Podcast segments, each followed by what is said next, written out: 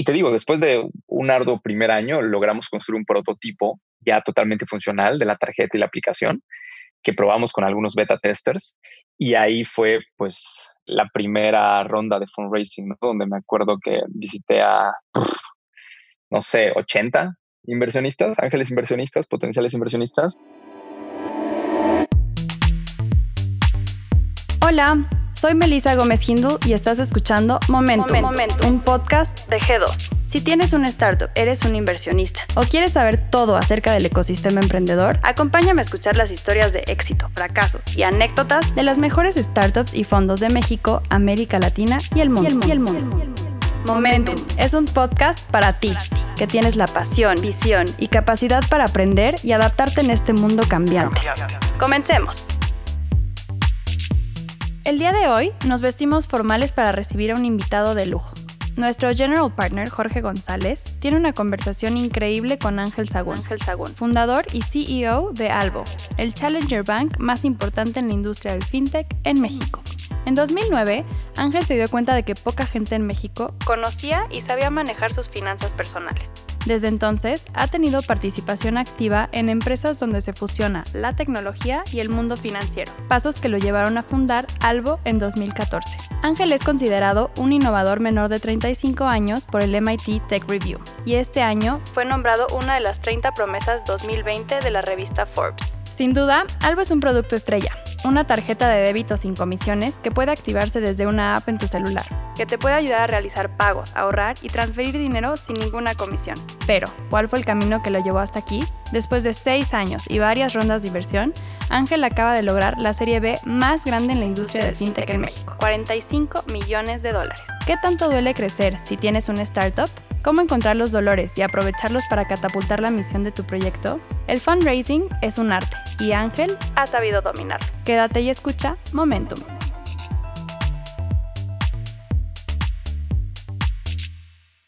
Bienvenidos a nuestro nuevo episodio de Momentum, el podcast de G2. Estamos hoy de manteles largos porque nos acompaña uno de nuestros founders más queridos y uno de los más exitosos también, mi querido Ángel Sagún, fundador de Albo, la fintech probablemente más relevante, por lo menos de las más relevantes de nuestro portafolio y de varios portafolios. Qué gusto tenerte aquí, mi querido Ángel. ¿Cómo estás? Muy bien y muchas gracias por, por la invitación. Me da mucho gusto estar aquí. Encantado de tenerte. ¿Cómo va todo? ¿Cómo te trata la pandemia? Bastante bien, no puedo quejar. Ha sido, ha sido un buen año. Afortunadamente, en temas de salud, hemos estado bien, mi familia ha estado bien, mis seres queridos han, estado sanos. Este, entonces, eso es lo más importante. Ha ido bien dentro de todo. Y, pues, en términos de, de Albo y del negocio, la verdad es que nos ha ido fantástico, ¿no? Creo que Albo justo nació para épocas como esta. Seguro, ha sido un, año excitante para Albo, ¿no? Ahora nos platicas un poco, ¿por qué no nos vamos un poco unos añitos atrás eh, a los inicios de la compañía? ¿Cómo empezaste esto? No fue tu primer emprendimiento, si ya lo sabemos. ¿Cómo decidiste que había que hacer algo en tecnología financiera? Pues mira, para, para, para ir desde el inicio, cuando yo estaba estudiando universidad, tenía aproximadamente, entré a la carrera a los 17, empecé a estudiar, no me sentía muy a gusto con lo que estaba haciendo en la universidad. Me tomé un par de años para trabajar en una ONG en el occidente de México y me abrió mucho los ojos de la gran necesidad que existe en este país a muchos niveles, ¿no? Fue un impacto brutal con la, con la realidad de, México, ¿no? Ver tanta necesidad a nivel financiero, a nivel social, a nivel seguridad, a, a nivel educación. Entonces, cuando yo regreso a continuar mis estudios universitarios, justo mi familia tiene ahí algunos problemillas económicos y me veo en la necesidad de empezar a trabajar y, empezar a generar mis propios ingresos, ¿no? Para apoyar. Fue ahí cuando, cuando empecé a recibir mi primer salario y me encontré con la problemática de no tener ni idea de cómo gestionar ese dinero, ¿no? Y pues yo era un chavito, 19, me lo gastaba en puras tonterías. Y en el poco tiempo empecé a, endeudarme, a, gastar más de lo que ganaba, ¿no? Y, y, me vi en una posición financiera que no, no, no, era óptima, ¿no? Es por eso que empecé a ser más consciente de mis finanzas personales, empecé a leer libros, a educarme y me percaté que es un problema que no solo tenía yo, sino teníamos muchas, muchas personas, ¿no? Es así como un día se me ocurrió decir, bueno, ¿por qué no construir una app para BlackBerry, que en ese entonces era el dispositivo de moda? Imagínate. Hace un montón, sí, pues más, 10, 10 años, ¿no? Construir una app de finanzas personales, ¿no? Que ayudara a generar reportes de gastos y de transacciones. Y es así como nace mi primer emprendimiento que se llamó Money Mentor, que básicamente era una app para BlackBerry que te ayudaba a, llevar el control de tus ingresos y de, tus gastos. Muy bien. Sí. La verdad es que en ese entonces el ecosistema era muy diferente. O sea, no, no había tanta madurez como lo hay hoy en el mercado, ¿no? Eh, a nivel inversión, a nivel startups, fintech ni siquiera era como tal una palabra conocida. Y el mercado no estaba acostumbrado a ver herramientas así. Entonces, entre eso y mis malas decisiones y mi inexperiencia, nunca pude hacer que, que creciera lo que tenía que crecer. Nunca voló. Sí, me, me faltó encontrar ahí un, un modelo de negocio viable. Pero lo aprendido nadie te lo quita, ¿no? Y eso fue lo que capitalizaste para tu siguiente proyecto. Sí, así es, porque justo derivado de, de Mentor fue que mm, me empezaron a buscar varios bancos de los principales bancos de este país para pedirme que les desarrollara software, ¿no? Porque me decían, oye, Money Mentor como, como producto digital era muy bueno, porque no te vienes y nos desarrollas tecnología?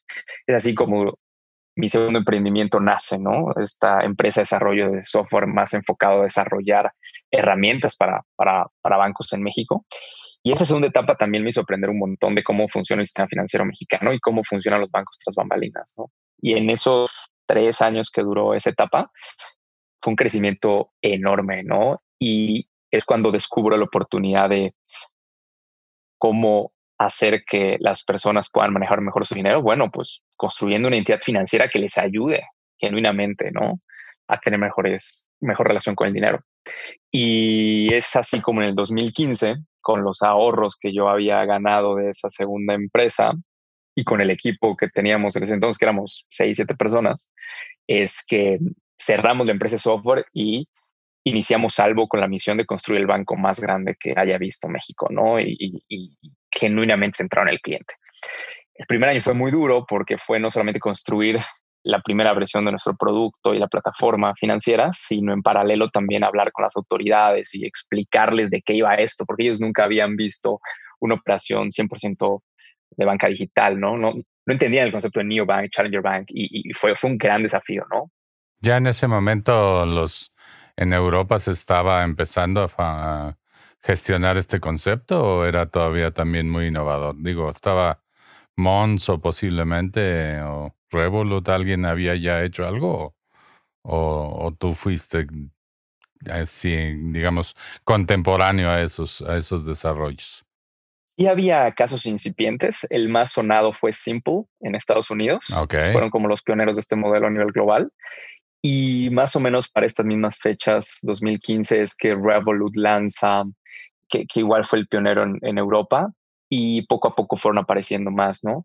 Pero sin duda fuimos los pioneros en, en, México, ¿no? Fuimos los primeros en lanzar algo así. Y te digo, después de un arduo primer año, logramos construir un prototipo ya totalmente funcional de la tarjeta y la aplicación que probamos con algunos beta testers y ahí fue pues la primera ronda de fundraising, donde me acuerdo que visité a, no sé, 80 inversionistas, ángeles inversionistas, potenciales inversionistas. De verdad.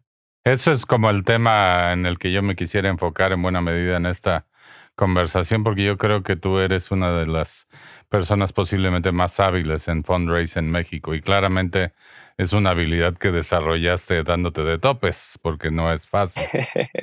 sí. Pero yo creo que tus conceptos y lo que, lo que tú aprendiste le va a ser de tremenda utilidad a, a los que escuchen este podcast y, y, de alguna manera es por eso que te invito a hablar de ese tema en, en específico, del fundraise. Esa primera ronda dices que 80 ángeles inversionistas, muchísimo rechazo y uno que otro aventado como yo, como nosotros. Así es, la verdad es que visitamos un montón. Siempre la primera reacción era, estar loco, ¿cómo vas a competir a los grandes bancos? Tienen un oligopolio, es imposible competirles. Y nos cerraron muchas puertas, ¿no? pero afortunadamente encontramos a gente como, como tú, Jorge, como G2, que, que yo siempre estaré eternamente agradecido porque creyeron en nosotros cuando algo no era nada, era literal un, un prototipo. Exacto. Y así como ustedes, hubo un par más que también creyeron y que nos ayudaron a iniciar. Me acuerdo que la primera ronda fue alrededor de 4 millones de pesos, algo así. La verdad es que... Ah, Así es, sí, por ahí. Muy, muy pequeño comparado con las seed rounds actuales, ¿no? Pero que fue lo que... Eh, el mínimo capital necesario, ¿no? Y ahondando un poquito más en ello, creo que primero, hoy estamos como ecosistema mexicano en una posición muy diferente. Hoy afortunadamente hay más gente que cree en las startups, más gente que cree que se pueden transformar las industrias, ¿no? A través de la tecnología. Entonces, hoy sin duda es más fácil levantar capital, cosa que me alegra muchísimo, pero eso también quiere decir que hay más competencia ¿no? para acceder a ese pool de capital. O sea, tú dirías, es, hay más capital, pero no es más fácil, porque al mismo tiempo hay más proyectos, y o sea... Si eres un gran emprendedor es más fácil. Si tienes el producto correcto, el mercado, en el mercado correcto, con el equipo correcto, es, es, es, más fácil, ¿no? Porque ya no solo son fondos mexicanos, también hay muchos fondos internacionales, ¿no? Incluso más, ¿no? Creo que lo importante aquí es, es enfocarte a lo que vale más la pena, ¿no? Y acá es el tema primero de mercado, después de producto y luego de equipo, ¿no? Siempre abordo mucho el tema de mercado porque el mejor equipo con el mejor producto en el mercado incorrecto va a fracasar, por más buenos que sean. En cambio, un equipo mediocre un producto mediocre en un gran mercado puede tener chances de éxito. Igual y le pega, ¿verdad? Bueno, el mercado de servicios financieros en México es gigantesco y mal atendido como pocos, entonces sin duda, sin duda que el nicho era súper relevante. Tus primeros inversionistas empezamos a creer en ti cuando tenías exactamente cero cuentas, ¿no? Cero cuentas. Bueno, creo que eran 200 porque teníamos beta tester, ¿sabes? Pero realmente eran, eran friends and family, no, era, no eran clientes. Tenías un deal medio flojo con un banco del norte que después se, se echó a perder, ¿no? Sí. Pero pues a mí me dio, ah, bueno, eso para mí, y te lo digo con toda confianza, es una de las grandes decisiones que yo he tomado en mi vida, una de las que estoy muy, muy contento y, y muy orgulloso de haber creído en un proyecto tan en etapa temprana. Todavía recuerdo con mucho cariño cuando tú me embosaste mi primera tarjeta de Albo. ¿Te acuerdas de eso? sí, con la máquina, que además era manual. Era mano, claro. tú, este, tú, tú, además le pusiste Don Jorge, cosa que no tengo ninguna otra tarjeta que diga eso. Entonces, este, fue genial, ¿no? Creo que esas son épocas que hoy las recordamos con cariño, pero fueron como heroicas para, para Albo, ¿no? Completamente contra viento y marea y con, con un esquema regulatorio además que no daba para mucho, ¿no? Sí, en ese entonces no, no había una claridad regulatoria sobre nuestro modelo, ¿no? Eh, afortunadamente luego ejemplos como Albo y otras fintechs en el país, logramos apoyar e incentivar a la creación de la ley fintech y hoy ya hay un framework muy, muy claro sobre cómo operar. Pero en ese momento, pues, pues sí, fue abrir brecha y fue junto con la autoridad construir los cimientos de, de lo que es hoy la operación fintech en el país. Oye, después de esas primeras este, escarceos, por decirlo así, logras colocar tus, tus primeras tarjetas, logras colocar tus primeras cuentas, empieza a funcionar muy bien, porque siempre ha funcionado muy bien algo. Y viene ya una etapa de crecimiento muchísimo más acelerado y de fondeo mucho más relevante, ya con fondos este, internacionales. Pero durante un buen tiempo estuviste fondeándote también a través de notas convertibles y safes con, con inversionistas de diferentes colores y sabores, ¿no? Platícanos esa etapa. ¿Fue difícil? Mucho, mucho, porque nosotros después de levantar esta, esta primera ronda, lanzamos el producto en octubre de 2016 y ese segundo año, el primer año de lanzado, el segundo año de algo existir como empresa, fue aprender a operar. Porque una cosa es construir un producto digital y otra cosa es saber operarlo, ¿no? El customer service, la tesorería, etc. Y también fue difícil adquirir clientes en esa etapa porque había mucha resistencia de los clientes en ese entonces, una operación 100% digital. Entonces, todas esas fricciones nos complicaban el camino, pero seguíamos nosotros quemando dinero y nuestros revenues eran diminutos, minúsculos. Entonces tuve que salir otra vez a levantar dinero a mediados de 2017 a través de notas convertibles y también de, de, de, múltiples ángeles inversionistas, ¿no? Y ahí también fue muy difícil, a lo mejor no tan difícil como la primera ronda, porque pues ya había cierta atracción, ya había ciertos clientes, ya, ya había algo jalando. Hagamos una, una assessment. En la primera vuelta conseguiste como cuatro o cinco tickets, ¿cierto? De unos 80 pitches, más o menos, calculas. De unos 80, sí, yo creo que sí. Mm, o sea, bien poquitos. Y en la, en las notas, en la ronda de notas, ahí cómo te fue, como eh, llegaste a conseguir unos 10 o algo así, ¿no? No recuerdo bien cuántos fueron, pero sí fueron varios. Sí, fueron como 10 tickets. Ahí habré pichado a 30, 40 personas. Pero igual eh, mucho fue gente cercana, mucho fue gente que eran nuestros clientes. Entonces, no, no, no fue tanto desconocidos como gente a la que ya teníamos un poquito más de acceso. Bueno, ahí ya tenías, ya tenías un producto en el mercado, la aplicación funcionaba, los clientes existían. O sea, hay un poco más de lo que le llaman ahora tracción y un poco más de evidencia de que la cosa funciona, lo cual le da más confianza al inversionista y entonces pudiste hacer, digamos, menos pitches para conseguir esas rondas, que sí fueron más o menos importantes en términos de lana. Ahí también, este, varios Incluso empezaste con fondos pequeños, ¿no? Como ARC. ARC, Magma. Ahí fue donde entró Magma también con otros. Fueron, me parece que los primeros. Entonces ya, ya inversionistas, digamos, un poco de perfil más, más institucional empezaron a, a interesarse, pero todavía seguía siendo un proyecto bastante verde y con bastante poco groundwork regulatorio, por decirlo así. Todavía se percibía un riesgo ahí interesante, ¿cierto o no? Sí, por supuesto. ¿Qué tanto te mandaban a volar porque no te entendían o, por el riesgo? ¿Qué, ¿Qué, qué, es lo que... Al principio, ¿cuál era la, la restricción? ¿Por qué no, no les gustaba? La, la, primera, primera ronda donde ustedes invirtieron, el principal cuestionamiento era, no te creo que vayas a poder competir contra los bancos. Es el principal cuestionamiento. O sea, la visión no te la compraban. Sí, después de que empezamos a operar, ya cuando levantamos estas rondas, esta, ronda de notas convertibles, mucho el, el, cuestionamiento era, ok, ya operas, pero no tengo la certeza que, esto pueda continuar operando así. Yo no sé si mañana te van a cerrar o no el negocio, ¿no? Porque es, era, era mucho un área gris.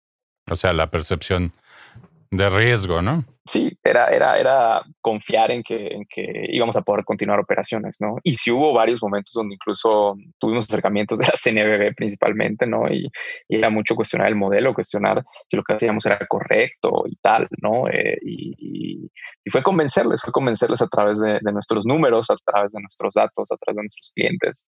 Pero pues al final del día, mientras no hubiera una ley como tal, era un área gris creciendo y creciendo y, y, y, después vino ya la ronda, no sé cómo la denominas, como Serie A, como Seed, como cuando Mountain Nazca, entiendo que fue tu, tu lead investor en esa ronda. ¿Cómo fue esa ronda? Platícanos.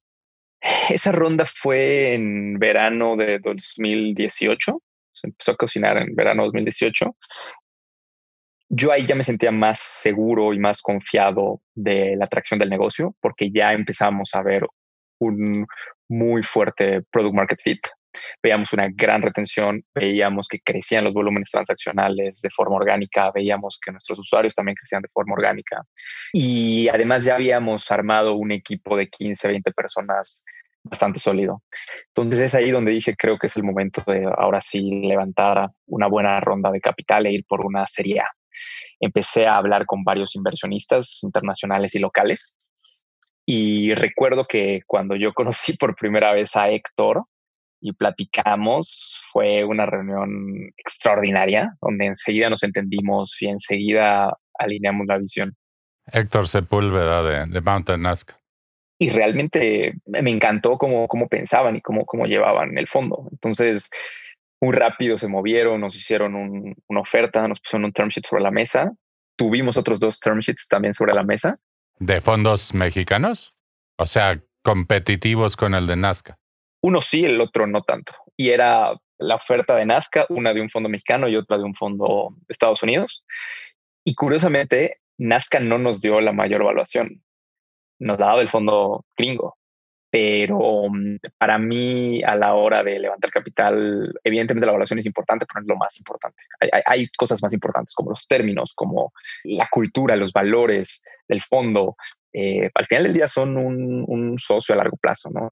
O sea, eso, digamos, Héctor y, y Jaime en Mountain Nazca te dieron mucha confianza como para ser tus, tus aliados en esta nueva etapa, ¿no? Eso es algo que para ti valía más que incluso tener una mejor evaluación. Sin duda. Y hoy, más de dos años después de trabajar con ellos de forma muy cercana, eh, estoy encantado. O sea, estoy feliz y creo que tomamos sin duda la decisión correcta, ¿no? Y ellos también confiaron en nosotros porque, a ver, seguíamos siendo pequeños, ¿no? Y aún así, siendo pequeños, creyeron en nosotros y pusieron uno de los cheques más grandes que han puesto para una Serie A, ¿no? Fue una ronda de 7.4 millones de dólares que levantamos de Serie A, donde el líder fue Nazca, pero también tuvimos inversión de Greyhound Capital, un fondo fintech de Londres muy bueno, especializado en neobanks, y de Flourish Ventures, que es un fondo de San Francisco, fundado por Pierre Omidyar, el, founder de eBay, y que también le sabe mucho a fintech, ¿no? Entonces, pues para nosotros fue un, una terna perfecta, ¿no? ¿Cómo llegaste a Greyhound y cómo llegaste a, digamos, qué, qué consejo le darías a los emprendedores? Porque no es tan sencillo decir, bueno, me invirtió Greyhound. Es la primera inversión que hacía Greyhound en México, según entiendo. Así es. Flourish creo que también. Este creo que ha hecho un par más o algo así, pero no muchas. Es, es, es, terreno desconocido para ellos. ¿Cómo es que logras que estos fondos internacionales se interesen por este campechano y su proyecto revolucionario de fintech? ¿Cómo, los accesas? ¿Qué, ¿Qué, les dices o qué? Pues mira, en el caso particular de Flourish, les conocí en un evento, conocí a Jenny en, un evento, lindísima, súper inteligente, entendió luego, el proyecto.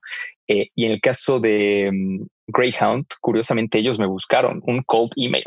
Sea, Pogos me mandó un email de la nada porque nos vio, creo, que ellos tenían o tienen una plataforma de datos que traquea downloads y crecimiento de, todas las apps y especialmente fintech vieron que empezábamos a crecer, que teníamos una propuesta muy interesante, que estábamos liderando el mercado mexicano ya desde ese entonces y dijeron, ¿sabes qué? Creemos mucho en, en, el potencial de México para una solución así. Vemos que es el líder, me pidieron mis números, vieron que, de nuevo, el product market fit era muy, muy fuerte y dijeron, pues necesitas capital para crecer, ¿no? Y, y, y, fue así. De hecho, no, no les conocí en persona hasta un año después que invierten en nosotros. Específicamente a Greyhound yo no les conocí en persona. y se quejan ahora de las pitches en Zoom. Eso ni siquiera era en tiempos de pandemia, ¿no? No, eso no era pandemia. Estoy hablando de verano 2018. Fíjate nada más. Qué fantástico. Oye, y entonces esta colección importante de fondos, Mountain Nazca, Flourish y, y Greyhound, y creo que había otro que iba a estar también en la ronda y al final su, una de sus startups la, te bloqueó, ¿no? O algo por el estilo. ¿Te acuerdas de eso? Sí, fue una historia de terror, de esas near death experiences. Un fondo brasileño que no, bueno, ¿para qué profundizamos? Pero ya se quedaron fuera, ni modo. Oye, y de ahí vino un crecimiento súper importante en adquisición de usuarios y en, en establecer ese footprint tan grande que ya tiene Albo, ¿cierto? O sea, ese dinero fue bien aprovechado para crecer. Sí, e, ese fue el primer momento que realmente tuvimos recursos para planear, ¿no? Para planear a 12, 18 meses, porque antes vivíamos ahora sí que al día. Vivías de nota en nota, ¿no? de nota en, de nota convertible en nota convertible. Aquí ya tenías ahora sí capital para decir ahora sí cómo le hacemos, ¿no? Exacto, capital que te compra tiempo, ¿no? Y, y, y, y lo primero que hicimos fue eh, fortalecer el equipo, crecimos a, a, un equipo como de 40, 50 personas y pusimos metas muy agresivas en cuanto a adquisición de clientes, ¿no? Porque pues ya habíamos demostrado que teníamos un strong product market fit, ahora era demostrar que podíamos escalar la base de clientes. Y así fue, y así fue. Ocho, nueve meses después teníamos ya que casi 100 mil clientes, ¿no? y crecimos como 10x la base de clientes después de esa ronda, algo así. Y pues fue, fue, fue súper duro porque eh, siempre crecer duele a todos los niveles, pero, pues, pero validamos que, que, la necesidad era real y que había un público ansioso por una solución como la nuestra, ¿no? Y entonces manteniendo ese crecimiento, manteniendo buenas cifras de adquisición de usuarios, buenas cifras de retención, porque eso siempre has, has cuidado mucho la retención. Llega el momento de la serie, pues no sé si la llamaste A o B, o, pero te, te conectas ni más ni menos que con Valar Ventures, que es un fondo originado por las inversiones de Peter Thiel, todo un ícono del emprendimiento fundador de PayPal, ¿cierto? Sí, sí. Eh, justo un año después, en verano 2019. ¿Cómo fue el acercamiento? Me invitaron a un evento de Goldman Sachs en Nueva York, de, de FinTech, y justo en el evento conocí a los founders de Stash, que es un challenger bank enorme en, en Estados Unidos, en Nueva York, muy enfocado a temas de inversiones a Brandon y a Ed, que, excelentes tipos, y platicamos y me dijeron, ¿sabes qué? Si estás levantando capital, te aconsejo que vayas a ver a estos dos cuantes, ¿no? A Andrew y a James de Valar. Me acuerdo que eso fue a las 12 del día, a las 6 de la tarde, un viernes, que además estaba lloviendo horrible, llegué tarde a la reunión todo mojado, rollo, pero llegué a la reunión con Andrew James. Y bueno, de hecho no, la reunión fue primero con James, Andrew estaba de viaje, entonces platico con James, luego luego entendió, o sea, de verdad, Andrew James probablemente son de las dos de las personas que más entienden el modelo Challenger Banks a nivel global, porque son los mayores inversionistas del Number 26, además están invertidos en, en TransferWise, o sea, tienen una experiencia brutal y mucho también viene del aprendizaje de lo que construyeron en PayPal, porque como bien dices, eh, el fondo de inversión nace del dinero de Peter Thiel, que fue fundador de PayPal, socio de Elon Musk, y Andrew James pues trabajaron con Peter Thiel, entonces tienen, vienen de la escuela de PayPal. Me encantó, me encantó hablar con James, eh, creo que él también, y me dijo, ¿sabes qué? Quiero que conozcas a Andrew. ¿Cuándo te vas de Nueva York? Y yo, nivel siguiente el lunes. Entonces le dije, bueno, pues me voy el siguiente lunes, pero pues estoy aquel fin, este, solamente voy a, a mí me gusta el tenis y le dije, ¿sabes qué? Nada más que sí, me compré unos boletos para ir a ver la final del US Open, voy a estar ahí viendo a Nadal, eh, pero de resto estoy libre el fin de semana, ¿no? Me pone en contacto con, con Andrew y Andrew justo estaba aterrizando, venía de vacaciones con su familia y me dice, oye, este, pues hay que vernos, ¿no? Hay que vernos. Y le dije, sí, pues cuando puedes. Y curiosamente me dice, mira, mi único tema es que voy a ir a la final del US Open, porque él también le gusta el tenis. Le dije, oye, pues vamos a vernos allá.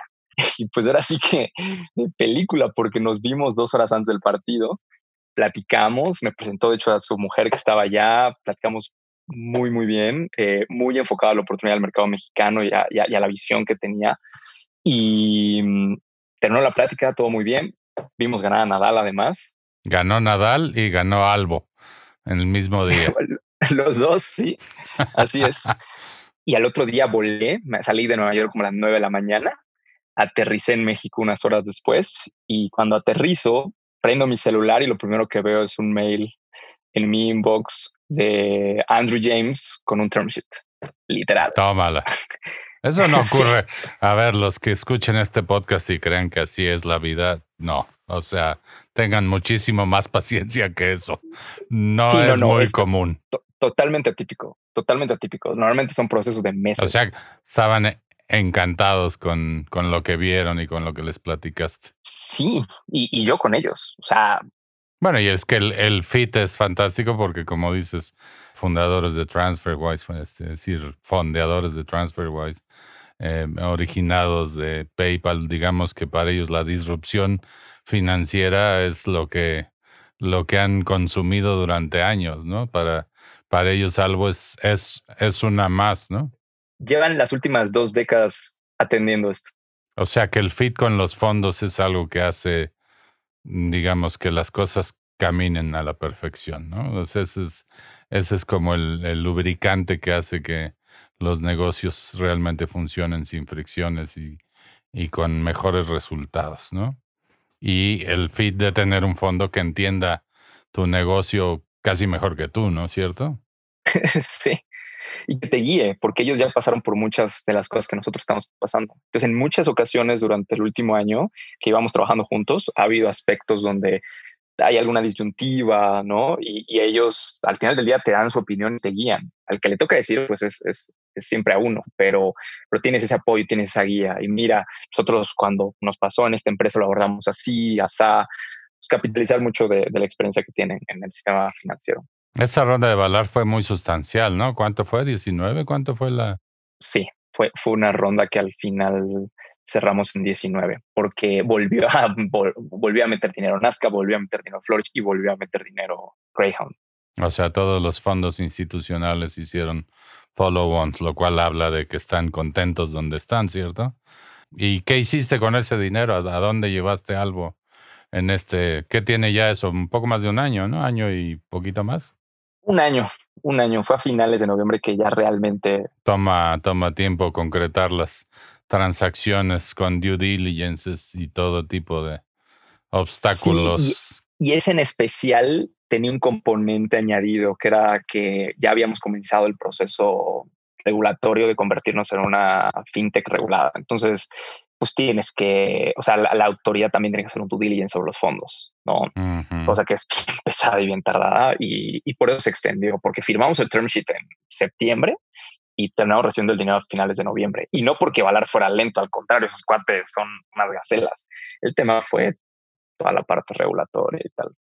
Todo el proceso regulatorio de la inversión, ya, ya como toda una flamante fintech en el octavo transitorio todavía, ¿no? No, no ha salido no ha salido tu certificación todavía, ¿cierto? Aún no, pero eh, parece ser que está cerca. No por culpa de algo, no, no profundicemos en el tema. no, no, no ha salido casi ninguna. externas, o sea, el COVID no es culpa de nadie. O sea, el COVID lamentablemente pues atrasó todos estos procesos y es muy entendible. Posiblemente del chino este que tenía antojo de murciélago, si es que crees esa versión. Este... eso sí, de eso sí es culpable. Pero bueno, ni hablar. Oye, y este, ¿Qué hiciste entonces con ese dinero en este año? ¿Creciste algo otra vez? Muchísimo. Sí, pero con un enfoque distinto al de la vez pasada. ¿Por qué?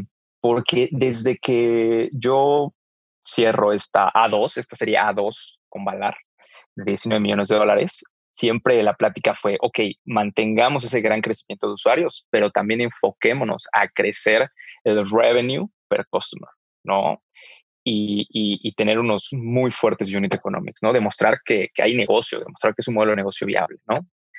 Y los últimos 12 meses hemos eh, dado pasos gigantescos hacia ello, ¿no? Hemos aumentado brutalmente eh, el revenue por cliente, hemos disminuido los costos por cliente, hemos, a la par de seguir creciendo el número de clientes, hemos lanzado hay un par de productos que, que, que han demostrado que los clientes están ávidos de, de, usar más productos financieros bajo la marca de Albo.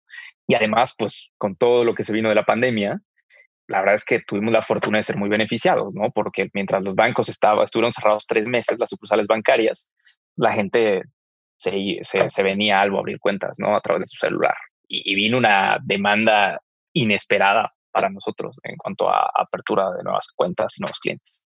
O sea, la, fuiste un refugio digital para todo el pesado proceso bancario que la gente sufre en México, por decirlo así. Así es, así es. Y, además, como, han visto en, muchos sitios, la adopción de e-commerce ha crecido mucho más de lo esperado debido al COVID. Y algo es una tarjeta y es una cuenta de débito que te dan mucho acceso a transacciones digitales y mucha seguridad. Entonces, evidentemente nos hemos subido a esa ola y ha sido pues, un crecimiento magnífico. ¿Y de cuántos usuarios ya presumes, mi querido Ángel? Pues mira, ahorita eh, pronto van a ver ahí una, una nota bastante importante sobre, sobre el nuevo fundraising de algo. Ahorita vamos a hablar de eso. y verán que ya, ya estamos sobre medio millón de monthly active users, ¿no? Y no, solamente eso, sino que ya tenemos más de 40% de market share en lo que es digital banking en el, en el país, con una diferencia abismal respecto a los otros competidores, siendo cinco o seis veces más grande que todos los demás. Entonces, pues eso, eso nos, nos, nos llena de orgullo y nos emociona de cara al futuro. Muy bien, eso habla de que hay que pegar primero y pegar duro, ¿no? O sea, llegaste de los primeros a la, a la industria, pero con una, con una consistencia en tus operaciones que te ha dado pues un liderazgo muy claro, ¿no? Felicidades, tremendos números. Muchas gracias, muchas gracias, Jorge. La verdad es que sí estamos encantados y el equipo ha hecho un trabajo titánico, la verdad. Eso es algo que, que, que, que quiero destacar porque tú nunca te has distinguido por escatimar en el tema de la gente, ¿cierto? Eso es algo que siempre, igual no te alcanzaba la lana para grandes salarios, pero igual te traías a la gente, ¿cierto? sí, sí. Quizás con la promesa de, de una startup en crecimiento, pero siempre has eh, puesto muchísimo énfasis en construir un equipo muy, muy sólido, ¿no? De tener gente de primera alrededor tuyo. Sí, el, asset más importante que tenemos es, es, justo la gente, ¿no? Y, y, yo también me di cuenta, pues, muy temprano en este proceso que eh, para qué soy muy bueno y para qué soy muy malo, ¿no? Y, y, pues estoy muy joven, me hace falta mucho por aprender de diversos temas y entendí que me tenía que arropar de perfiles de muy alto nivel que me ayudaran a construir esto, ¿no? No, no puedes construir el banco más grande de este país tú solo, ¿no? Y, y sí, eh, cuando teníamos poco dinero, pues mucho era vender la visión, equity, y ahora pues ya afortunadamente podemos seguir vendiendo la visión, seguir dando un gran equity y además buenos salarios. Qué bueno. Fantástico. Oye, y este, pues resulta que en estos días está, el closing acaba de suceder. Digamos que el, el podcast no sale de inmediato, pero, pero el closing acaba de suceder y nuevamente Valar Ventures se pone de acuerdo contigo y, generas una ronda de inversión muy importante. Platícanos. Sí, pues derivado de todo el increíble crecimiento de este año y, y esa posición de liderazgo tan fuerte en el mercado mexicano es que pues, decidimos levantar una nueva ronda, una nueva serie B por 45 millones de dólares, la más grande en la historia de México del sector fintech y pues felices de, de, todo lo que vamos a poder construir con, con esa nueva inyección de capital, ¿no? Y con y, y Valar nuevamente es el líder en esta ronda. ¿Los otros fondos siguieron también o, o, o solamente Valar? Otra vez todos, Valar lidera y otra vez mete cheque Nazca, mete cheque Greyhound y mete cheque Flourish. Pues tremenda, tremenda ronda. Es todo un número espectacular, 45 millones de dólares para, para un proyecto de fintech. No, no lo hemos visto, francamente. Sí, no, en Series B es la ronda más grande que ha visto México y este y bueno, también es una gran responsabilidad porque ahora viene una nueva etapa para nosotros como, como empresa, ¿no? Te han de haber puesto unos, unos KPIs fuertes, ¿no? ¿O qué? Platícame. sí, como te dije, la primera etapa fue demostrar que había product market fit, la segunda es que podíamos escalar la base de clientes, la tercera fue demostrar que esto era un negocio viable, ahora toca demostrar que podemos escalar nuestros revenues, ¿no? pues el crecimiento deberá disparar si vamos a ver algo hasta en la sopa, yo creo, ¿no? Yo sigo muy, muy feliz utilizando mi, mi tarjeta, cobrando en ella mis ganancias del dominó, que siempre son este, muy fáciles de transferir. Ya todos, hice que todo mi cuarto de dominó tuviera albos para que en la misma noche me estuvieran transfiriendo mis ganancias o yo las, las pérdidas cuando también pierdes en el dominó. Estoy muy contento con mi cuenta. Ya no dice don Jorge, por desgracia, ya tuve que renovarla. Pero creo que es una gran, es una gran este, experiencia para nosotros como inversionista Ángel.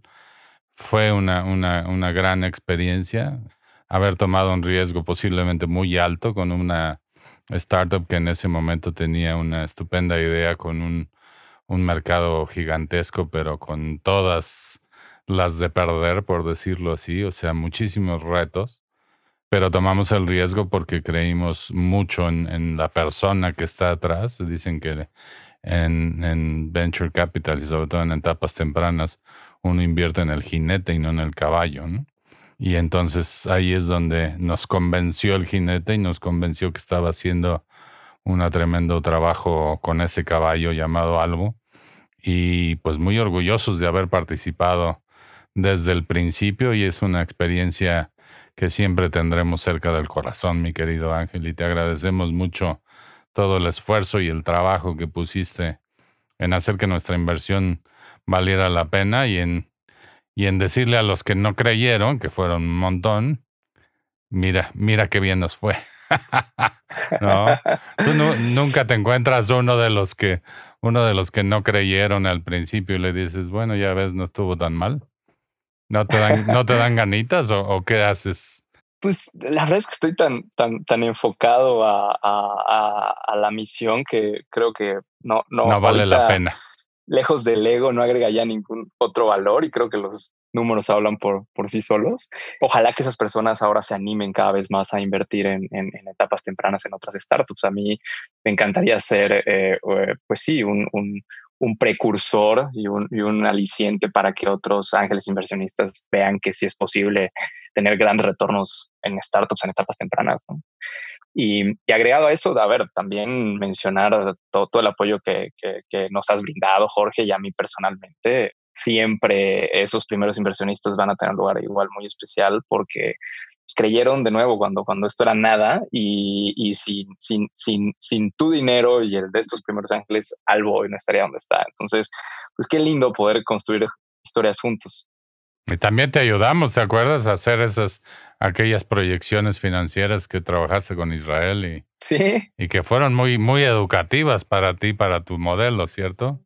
Cierto. De hecho, el primer modelo financiero eh, sólido, así ya de a de veras, lo construí con, con Israel y contigo. Sí, me acuerdo perfecto, me acuerdo perfecto. Y que eh, ahí, de hecho, tomaste una decisión respecto de, del tema de la cuota mensual. ¿Te acuerdas que, este, digamos, el modelo te enseñó cómo la cuota te estaba castigando en última instancia los resultados por el costo de adquisición y por la retención de usuarios. Más que beneficiarte. Y esas son decisiones que se toman con base en números. Qué bueno que, que te ayudamos a construir esos números, aunque no tomamos mérito por las cosas y las decisiones que tú tomaste, que siempre fueron, vaya, siempre fuiste un trailblazer, ¿no? Un, un rompebrechas y, digamos, no te tocabas el corazón para hacer grandes cambios cuando veías eh, la lógica financiera y de negocios, ¿no? Así es que felicidades por eso. Pues Ángel, no sé si quieras agregar algo más. Yo agradecerte muchísimo compartir con nosotros este tiempo y estos conceptos tan importantes. Ojalá que inspires a un par de emprendedores a, generar disrupción en el sistema financiero, a generar disrupción pues en lo que quieran hacer, ¿no? Y a lanzarse al emprendimiento. Unas palabras finales, mi querido Ángel. Pues gracias por la invitación, encantado de conversar y, por supuesto que me motiva mucho el poder ser pues un, un, ejemplo para aquellas personas que quieran salir adelante y emprender, porque a pesar de todas las dificultades y obstáculos que hay en el camino, hay premio, hay premio, hay una luz al final del túnel y, y, creo que si uno persevera y lucha y se esfuerza, siempre habrá una recompensa, ¿no? Entonces, pues nada, encantado de, estar aquí y, de nuevo agradecer la confianza depositada en nosotros desde, desde el día uno, Jorge. Pues muchas gracias, Ángel. Un placer tenerte. Y, y bueno, quiero decirles a los que escuchen este, este capítulo de Momentum, suscríbanse ahí en, en Spotify, en Apple, en todas las plataformas. No todos van a tener el éxito espectacular que tuvo Ángel Sagún. Hay algunos que van a tener muchísimo más problemas, pero lo que nos demuestra este joven emprendedor mexicano originario de Campeche, que no es precisamente la meca de la tecnología mexicana ni nada por el estilo, pero es un lugar precioso. Lo que nos demuestra él es que se puede, ¿no? Que es una cuestión de romper barreras, de no rendirse a los obstáculos y, y seguir adelante, ¿no? Así es que felicidades por lo logrado y un orgullo tenerte en el portafolio y tenerte aquí hoy. Gracias, Ángel. Innovación. Innovación. Visión. Visión. Fundraising. Fundraising. Rondas de inversión. Rondas de inversión. Venture capital. Venture capital. Expertise. Expertise. Estrategia comercial. Estrategia comercial. Momentum. Momentum. Yo soy Melissa Gómez Hindle y esto fue Momentum. un podcast de G2. Acompáñanos en el próximo capítulo para escuchar más pláticas del portafolio e historias del mundo del startup. ¿Tienes preguntas? Estamos aquí para resolver todas tus dudas sobre el ecosistema emprendedor en México. Visítanos en g2momentum.capital y síguenos en Twitter, Facebook o LinkedIn como arroba G2 Consultores. G2 Consultores. Este podcast es grabado y producido en los estudios de Nodalab en la Ciudad de México. Para más información, visita nodalab.com.